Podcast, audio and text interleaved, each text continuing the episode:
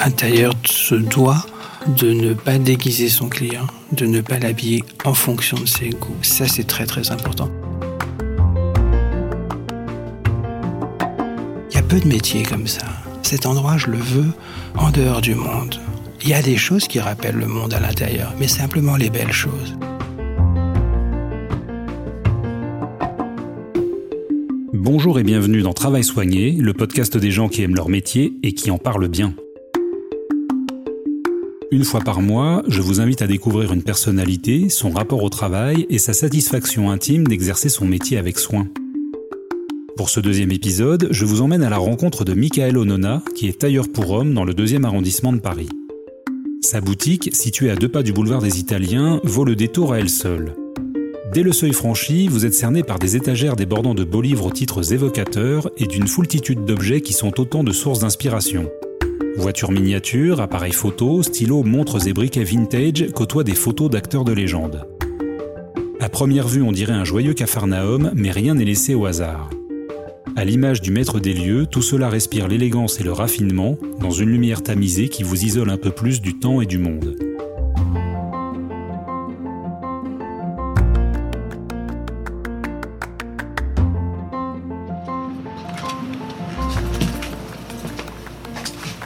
Bonjour messieurs. Bonjour, Vous allez bien Très bien, merci. Je vous présente Monsieur Simon. Enchanté monsieur. Très heureux. L'homme est affable et bienveillant, le verbe précis et l'ironie aussi affûtée que ses ciseaux. Il y a deux parties dans la boutique. Il y a la partie réception et travail, celle où je travaille, qui est ici, et la partie atelier. La partie atelier, un peu plus petite, dans laquelle travaille Hussein. La cabine d'essayage. Cabine d'essayage un peu, un, peu, un peu spartiate, mais bon, ça, suffit.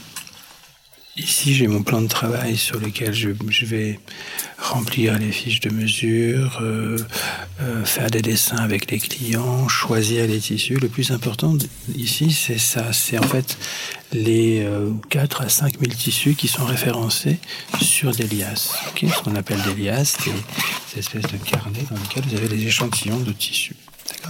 Donc, c'est la partie la plus drôle pour le client de choisir son tissu. Et une fois que j'ai donc choisi le tissu avec le client, on va parler un peu de la coupe du vêtement. Je vais lui faire deux, trois dessins pour essayer de l'aider un peu à, réfléchir. Parfois, c'est pas la peine. Le mec sait déjà ce qu'il veut. Et une fois que ce travail est fait, après, c'est moi qui vais envoyer ça dans un atelier. Je travaille avec plusieurs ateliers. En Pologne, en Tchéquie, au Portugal, en Italie. Je vais choisir tel ou tel atelier en fonction du, du grade de qualité. Il y a des gens qui veulent des, des choses avec des finitions à la main, avec des entoilages euh, complets. À ce moment-là, je vais plutôt aller en Italie. Dans tous les cas, aussi bien que quel que soit l'atelier avec lequel je travaille, euh, ces gens-là m'envoient un vêtement à terminer. Ça, c'est très important. Pour pouvoir faire un costume sur mesure, il faut qu'il y ait un essayage intégré à la fabrication. Il ne faut pas que le costume arrive et que l'essayage soit juste une confirmation. Non, il faut que lors de cet essayage, on puisse changer des choses, que le client puisse participer à son costume. C'est-à-dire que quelqu'un qui voudrait un col particulier, une poche particulière, euh, euh, un empiècement particulier, euh, les ateliers ne peuvent pas faire ça. Moi, ce que je veux, c'est pouvoir me servir de ces modèles et les adapter ici. C'est pour ça que je, je me situe entre la demi-mesure et la grande mesure. C'est pour ça qu'on appelle ça de la petite mesure. Ce qu'il faut comprendre, et pour avoir un, élément de comparaison, la grande mesure chez les tailleurs, c'est comme la haute couture chez les femmes. C'est une discipline où finalement on peut passer beaucoup de temps à faire un costume, en l'occurrence 70 à 80 heures pour un costume pour homme, où finalement on, peut utiliser les, les plus beaux tissus et euh, mettre en œuvre les savoir-faire les plus aboutis. C'est-à-dire que dans un, dans un atelier de grande mesure, vous une nana qui va faire les boutonnières et elle va faire les boutonnières de façon sublime. Un mec qui va faire le pantalon, un autre le gilet, un autre la pièceur va faire la veste. Et effectivement, un vêtement de, de, de, de grande mesure, c'est quelque chose qui, qui déclenche l'admiration. On ne sait pas pourquoi. Alors nous, on sait, les professionnels, on regarde le truc, on dit waouh, la manche, le col, comment il a fait son truc, ça tombe bien. Y a... Le néophyte, le profane, lui, va juste voir un truc qui est harmonieux. Et l'harmonie, ça saute aux yeux. Alors c'est vrai que quand on, quand on est tailleur, on aimerait, on aimerait tous faire de la grande mesure. Et pendant longtemps, j'ai été un peu frustré de pas pouvoir en faire. J'avais conscience de, de, mes limites. Hein. Faut, faut, pour faire un bon tailleur, faut à peu près une dizaine d'années de pratique. Hein. C'est un minimum pour faire ses gammes, pour apprendre, pour, pour maîtriser la technique, et puis un, un jour pour pouvoir euh, jouer. La grande mesure, c'est un peu le Graal, mais euh, moi j'ai commencé trop tard. J'aurais bien voulu faire ça, mais j'ai commencé trop tard. J'ai fait trois ans de droit. Donc j'ai découvert ma vocation à 21 ans. Le cursus classique, c'est à 16 ans, on arrête l'école et on rentre en apprentissage. C'était ça qu'il aurait fallu faire. Mais moi, à 16 ans, je, je sais pas, j'aimais bien, j'aimais bien l'école. J'étais plutôt pas mauvais. J'avais envie de faire des, de, j'ai jamais pensé à faire ça. Par contre, j'aimais déjà m'habiller. J'ai commencé à m'habiller à l'âge de 13 ans. 15 ans, je pouvais me balader dans la rue en costume. Je m'habillais au puce euh, parce que j'ai pas tellement d'argent. Et mais euh, l'élégance, oui, l'élégance, je je l'ai, je l'ai pratiquée à l'âge de 13 ans, 14 ans, quand j'ai changé l'école, quand je suis passé d'un lycée de banlieue à une boîte à bac parisienne. Voilà, c'est là que j'ai commencé à savoir ce que c'était que l'élégance, les codes, etc. Alors, vocation tardive et parcours atypique. À 21 ans, après trois années de droit, Michael se lance dans la confection. Cette première tentative est un échec, mais le pousse à intégrer les prestigieuses écoles Esmod et Vauclair. S'en suivent plusieurs expériences professionnelles, dont une déterminante dans la maison Corne, où il apprend réellement le métier de tailleur jusqu'à sa fermeture il y a 20 ans. Après quelques années à son compte, œuvrant au domicile de ses clients, il décide d'ouvrir sa boutique et bien qu'il dispose déjà d'une solide expérience, Michael présente et obtient son CAP à 37 ans pour avoir le droit d'inscrire tailleur au-dessus de sa porte. Et après des années de pratique, ce qui l'anime ce n'est pas de travailler pour, mais avec ses clients. Un tailleur se doit de ne pas déguiser son client, de ne pas l'habiller en fonction de ses goûts. Ça, c'est très très important. Il faut vraiment essayer soit bah, de faire ce que votre client demande. Il y en a certains qui arrivent et qui vous demandent des choses auxquelles vous ne souscrivez pas, mais vous les faites quand même. C'est rare, heureusement. Parfois, c'est le client qui vous dit faites ce que vous voulez, je m'en fous complètement. Et là, effectivement, je peux m'amuser à le déguiser en Bugsy Siegel ou en... Et la plupart du temps, c'est une collaboration et c'est ça qui est vraiment chouette. Et c'est pour ça que j'adore ce métier, c'est l'idée de co-création, l'idée de permettre à quelqu'un qui euh, n'a pas trop l'habitude d'imaginer de, ou de créer, finalement, de, de le faire en choisissant un tissu, en choisissant une couleur, en choisissant une doublure, en choisissant des choses comme ça. Ça, c'est quelque chose de profondément jouissif. Euh, il n'est pas question de dire, monsieur, vous êtes chez Michael, nona, moi je fais ci, je fais ça, et puis vous n'avez rien à dire. Surtout pas. Leur donner cette possibilité, c'est quelque chose que j'aime beaucoup sans être professoral, sans être simplement qu'on le fasse ensemble, que tous les deux, le mec, il est cadre dans la banque, machin, il a il a un métier souvent un peu chiant ou un peu difficile ou un peu... Et quand il va venir ici, pendant une demi-heure, on va être à l'abri du monde. Notre seul problème, c'est de savoir si on prend un bleu ciel ou un bleu foncé. Dehors, c'est la jungle, il y, a, de la souffrance, il y a des morts, il y a des maladies. Nous, notre problème, c'est ça. Et alors ça, c'est quelque chose qui... Il y a peu de métiers comme ça. Il y a peu d'endroits comme ça. Cet endroit, je le veux en dehors du monde. Il y a des choses qui rappellent le monde à l'intérieur, mais simplement les belles choses. Les bagnoles, les bouquins, les appareils photos, les briquets, les stylos, les objets, toutes ces choses raffinées à la con qui servent à rien. Mais ça, ça fait partie du monde. Les, mauvaises choses, elles sont pas là, elles sont dehors. En fait, moi, ce que j'aime, d'une façon générale, ce sont les arts appliqués. C'est-à-dire quand on va mettre une dose d'artistique dans quelque chose de d'utilitaire. Voilà. Hein, une sculpture, un tableau, c'est pas utilitaire. On peut s'en passer. C'est de l'art pur pour moi. En revanche, l'art appliqué, le talent qu'un créateur va mettre pour faire un stylo, faire un briquet, faire une montre ou faire une voiture, ça, ça m'intéresse.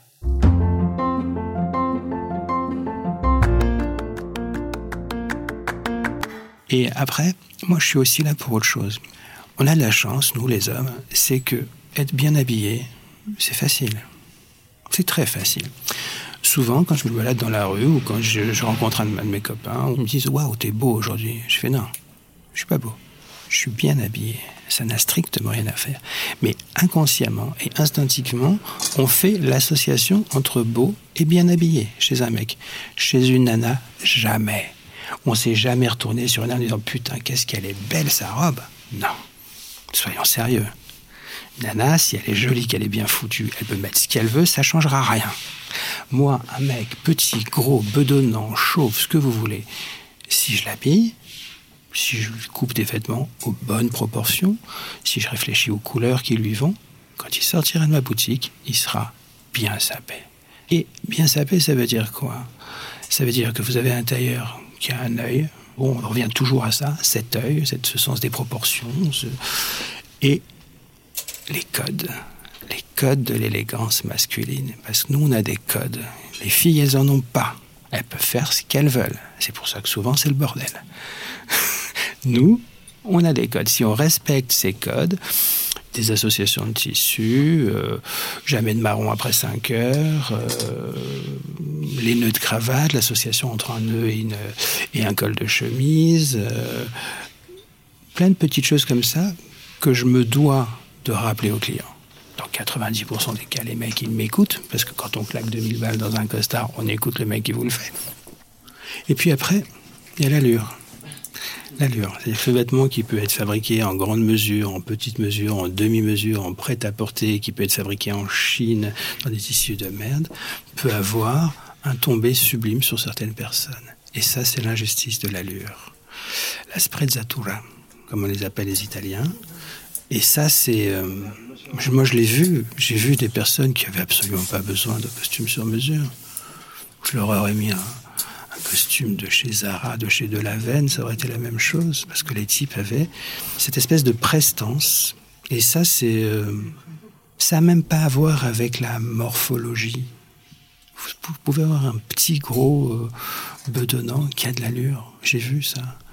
Et ça, c'est quelque chose aussi qui va un peu fausser les choses. Euh, alors effectivement, un mec qui a de l'allure dans un costard de grande mesure, là, c'est à tomber. Ça ne s'apprend pas, ça, ça ne se cultive pas. Je ne sais pas si ça se perd. Je crois pas. Je crois pas. Et ça, c'est vrai que bon, ça m'échappe complètement.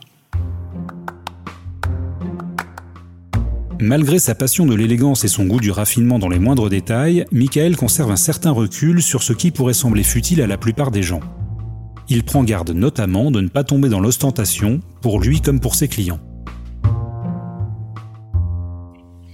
Quand on vient se faire un costume sur mesure chez moi, j'attire l'attention du type sur le fait que ce costume, si je le réussis, il va le mettre beaucoup plus que les autres. Donc on va oublier tous les tissus un petit peu marrants, ceux qu'on a en tête depuis tout gosse, le prince de Galles de, Thomas Crown, euh, la rayure tennis de, machin, le, tous ces tissus dont on va se souvenir. Donc je leur dis, premier costard sur mesure, un costard bleu marine, le deuxième ce sera un gris.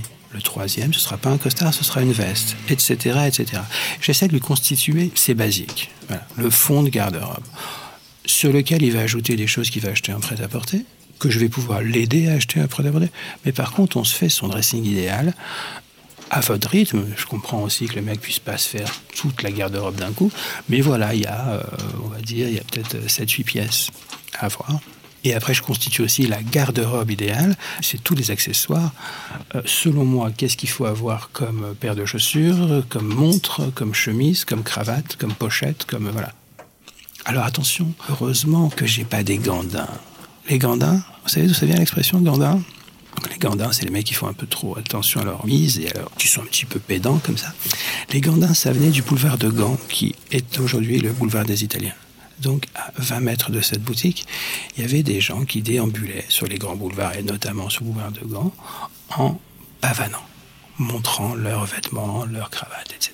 Et donc quand j'ai des gandins qui arrivent ici, un petit peu précieux, un peu pédants, qui... Bien sûr que je les habille. Je ne peux pas me permettre de leur dire, écoutez monsieur, votre clientèle ne m'intéresse pas. Mais j'en ai pas beaucoup. Ces gens-là, finalement, et c'est ça la difficulté, c'est d'arriver à prendre du recul par rapport à tout ça, de se dire, attends, ça va. C'est compliqué parfois. Moi, je sais, j'adore m'habiller. J'adore ça. Mon épouse me dit que la plupart du temps, je me sape le matin comme si j'allais à un mariage. Bon, simplement parce que j'ai un gilet, une pochette. Je ne peux pas faire autrement. C'est indispensable pour moi. Et je fais pas attention. Parfois, ma fille ou ma femme me dit, mais tu te rends pas compte, dans le métro, il y a des gens qui te regardent comme ça. Je j'en tire aucune supériorité. Je, dis, je me dis pas, oh là, regarde comme les gens sont mal habillés, pourquoi? Non, non, surtout pas. C'est moi, c'est mon petit plaisir. Voilà. Et, et ça, c'est important. Le recul par rapport à l'élégance, par rapport au, fait de bien s'habiller, c'est compliqué, c'est important. Euh, mais c'est vital, c'est vital. Je vous dis, j'ai la chance dans ma clientèle d'avoir très très peu de gens de, comme ça, de, de, pédants, de, Heureusement. Il y a certains tailleurs qui adorent ces gens-là, parce que ces, types-là sont des gros consommateurs, sont des gros prescripteurs, tant mieux. Mais euh, vous savez qu'est-ce que je préfère? Les ingénieurs. J'adore les ingénieurs. Les banquiers, ça m'emmerde, parce que les banquiers, ils me font chier. Mais les ingénieurs, c'est des mecs qui sont carrés, c'est des mecs qui sont simples, qui sont rationnels. Ils arrivent, le mec, il sait rien du tout. Et je vais l'habiller. Et attention, avec eux, faut, faut argumenter. Hein, faut dire pourquoi, comme ça. J'adore les ingénieurs depuis un moment où il y a à peu près 4-5 ans. En 6 mois, je reçois 5 ingénieurs de la même société à à peu près un mois d'intervalle pour leur mariage. Au bout du troisième, je me dis, attendez, vous connaissez un tel Il me fait, ouais. Vous connaissez un tel Il me fait, ouais. Je lui fais, c'est lui qui va vous dire? Il me fait, non. J'ai fait une recherche sur Internet, j'ai tout analysé, et c'est vous qui êtes sorti. Et les quatre autres avaient fait la même chose. Ils avaient fait une recherche en disant, bon, il y a celui-là qui est moins cher, celui-là qui est mieux. On dit du bien de Nona, à côté on dit aussi que parfois les délais, machin. Mais c'est lui. Et en fait, vous êtes sélectionné par cinq tronches. Nous avons parlé théorie et grands principes, il est temps de passer à la pratique. Voilà comment se déroule un essayage dans l'intimité de la boutique de Michael Onona. Généralement, euh, il se passe toujours 3 4 semaines entre la prise de mesure, le choix du tissu et le premier essayage. Ce premier essayage, c'est très particulier parce que quel que soit le costume que je vais essayer, quand je passe le costume sur la personne, je ressens euh, ce que j'ai ressenti la première fois que j'ai vu un de mes vêtements portés. J'ai ressenti un truc qui est entre le, le, jour du bac, le permis de conduire et euh, la première fois qu'on fait l'amour. Multiplié par mille. Voilà, c'est à peu près ça, ce que j'ai ressenti. Et aujourd'hui, à chaque fois que j'essaye le, le, le, la première fois le costume sur la personne, ben, je ressens un peu de ça. Évidemment, pas ça, sinon je serais déjà mort, mais un peu de ça. C'est vraiment satisfaisant. On peut le centrer. Ouais, ça traîne un peu, ouais. Aucun problème, Vous regardez en premier Ça. Il faut qu'en fait l'épaule du client corresponde à l'épaule du costume. Sinon, il y a des, ça se voit tout de suite, il y a des plis qui se forment ici, ici. Ensuite, que la poitrine soit emboîtée. Si, les, si le costume repose là et là, c'est bon. Le reste, c'est de la littérature. Il faut savoir que dans un costume, les défauts se voient dans le dos. Pas trop. La longueur de manche, ouais. je la rallonge, hein. ouais, ouais, ça, va, ça, va vous rassurer. Oui. Je dirais que là, je vous sens cette patate. C'est froid au poignet. Exactement. D'accord. Dans les épaules, ça va. Là, le centre, j'ai l'impression que ça va. Regardez-vous dans la glace, j'ai l'impression que ça va. Les manches plus simples parce que monsieur a les poignets fragiles. Ensuite, regardez-moi. Sinon, il a de la gueule, ce castard. Hein. Mmh.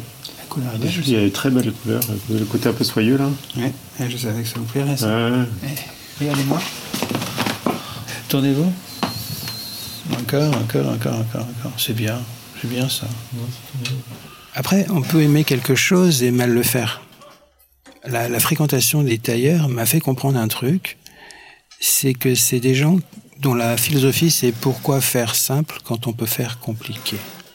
Vraiment je l'ai vu à plusieurs, euh, à plusieurs moments, mais bon, bien entendu, c'est quand je parle de ces tailleurs, je parle des tailleurs de, de, de grande mesure, qui font des, des, costumes entièrement faits à la main. Et un jour, un tailleur m'a montré comment il cousait le bouton. Juste coudre un bouton. Et ça m'a scié. Faut juste comprendre que un bouton, quand on le coud, déjà faut cacher les nœuds. Et la personne m'a montré comment on cachait les nœuds. C'est-à-dire qu'on ne voit pas les nœuds, le premier nœud qu'on fait et le dernier nœud qu'on fait, pour que le bouton tienne, on ne les voit pas. Et puis ensuite, il m'a montré comment il faisait sa queue. Alors, la queue d'un bouton, c'est c'est la partie qui sépare le bouton du tissu, qui doit faire entre 3 et 5 mm, qui permet au tissu de venir se placer. Et là, la personne m'a montré comment elle faisait la queue. La plupart des gens, quand ils font une queue, eh ben, ils tournent autour du, du fil. Et lui, il m'a dit non, il faut qu'on fasse des nœuds. Une dizaine ou une quinzaine de nœuds superposés de façon à ce que la queue soit rigide. Je suis fait d'accord. Puis après, et là, ça a été la, la cerise sur le gâteau, il me dit, mais le nœud, tu le fais pas à gauche, tu le fais à droite. Je fais, pourquoi tu le fais d'un côté et pas de l'autre? Parce que d'un côté, ça va toucher la boutonnière et ça va l'abîmer. Donc on le fait de l'autre côté de façon à ce que ça ne touche pas le bien. Alors c'est peut-être un peu obscur ce que je dis, mais voilà trois ou quatre opérations supplémentaires que ce tailleur fait pour que son bouton soit parfaitement cousu. Et c'est comme ça pour plein d'opérations. Il y a à peu près 170 opérations dans un costume.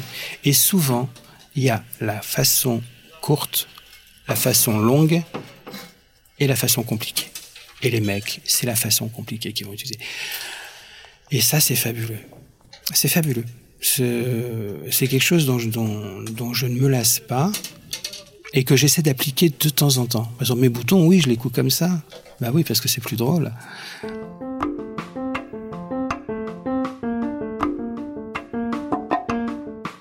Comme pour beaucoup de métiers artisanaux, on peut s'interroger sur l'avenir de la profession. Que représente encore le savoir-faire et le facteur humain face à l'évolution du marché et aux innovations technologiques? Aujourd'hui, depuis, euh, enfin, depuis 2-3 ans, on, on, assiste à une espèce d'ubérisation. Comme tout le monde, on voit débarquer des mecs qui lancent des chaînes de costumes sur mesure et qui sont la plupart issus d'écoles de commerce. Aujourd'hui, pour faire tailleur, faut faire HEC ou des secs. Comme ça. Et ils y arrivent très bien. Pourquoi? Parce qu'ils savent vendre la chose, ils maîtrisent le marketing parfaitement. Et puis parfois, ils travaillent avec des ateliers qui arrivent à leur envoyer des costards finis, pratiquement finis. En revanche, dès qu'il s'agit de satisfaire une demande particulière sur un client, ces personnes-là n'ont pas le, n'ont pas la qualification de tailleur. Et puis il faut aussi que la personne sache coudre, sache ce qu'on peut faire ou ce qu'on ne peut pas faire. Quand le type essaye un costume, s'il y a quelque chose qui ne va pas, il faut tout de suite qu'on arrive à identifier d'où ça vient et comment le régler. Ça, souvent, c'est pas le cas.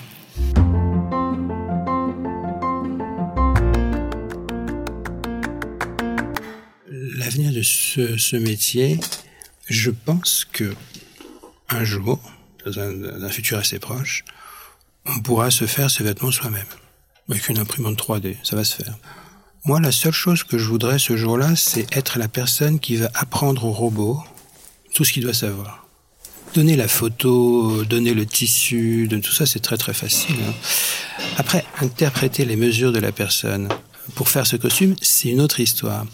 Et je vous dis ça parce qu'il y a un truc qu'il faut comprendre. Vous prenez le même mec, vous le faites mesurer par quatre tailleurs vous avez 95% des mesures qui vont être pareilles, mais vous avez 5% des mesures qui vont être différentes. Il y en a un qui aura pris telle mesure comme ci, l'autre telle mesure comme ça. Si vous faites mesurer cette personne par un scanner, là, vous allez avoir des mesures qui vont être exactement celles de la personne au dixième de millimètre. Donc, vous allez avoir une cinquième mesure. Maintenant, si vous faites faire le costard par ces cinq personnes différentes, vous allez avoir cinq costumes différents. Pourquoi? Parce que chaque tailleur va interpréter ce costume en fonction de son inconscient. Son inconscient, c'est-à-dire toutes les photos, toutes les images qu'il a vues depuis sa naissance. Et c'est ça qui va décider de faire un revers un peu comme ci, une épaule un peu comme ça, une poche un peu comme ça. C'est pas grand chose pris séparément, mais l'ensemble va faire que vous aurez cinq costumes différents. Donc je pense que le facteur humain, il va pas disparaître. On a un problème de formation. En France, pas en Angleterre, en Italie. Mais en France, on a un problème de formation. On avait une école de tailleur qui était très bien, qui a duré à peu près une dizaine d'années, et qui est morte avec son fondateur. Dommage. Une vraie école de tailleur, où on apprenait à coudre selon les méthodes. Ceux qui font de la grande mesure, Aujourd'hui, ce sont des ateliers qui qui croulent sous le travail. Hein. Il n'y a aucun problème à ce niveau-là. C'est pas les clients qui manquent, c'est le personnel. Est-ce qu'on va former du personnel? Ça, ça, je sais pas. Mais j'ai envie de croire que Il y aura toujours des gens qui voudront faire des vêtements euh, à la main ou apporter une touche euh, artisanale. Je vois pas pourquoi ça disparaîtrait finalement.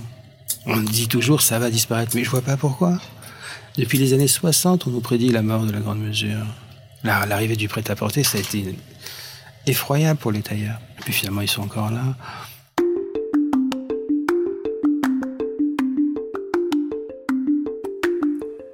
Je sais qu'il y a d'autres métiers comme ça qui, procurent ce genre d'émotions euh, quotidiennes. Ben, moi, c'est ça. Euh, quand je crée le, costume avec la personne et que la personne part et que je regarde mon croquis, que je le... Là aussi, il y a quelque chose que j'adore. La création. En fait, souvent, je, je refusais le terme de créateur en disant c'est un peu trop pompeux, c'est un peu trop... Non, je suis un créateur. Être un créateur, c'est... Voilà, c'est c'est matérialiser une idée. Vous avez une idée, vous voyez quelqu'un, vous imaginez un costume, et puis vous le matérialisez, vous le faites fabriquer, puis après vous le finissez. Et à la fin, il y a un résultat qui vous satisfait ou pas, mais vous avez créé quelque chose. Et ça, c'est aussi... Euh, enfin, je je me vois pas faire autre chose.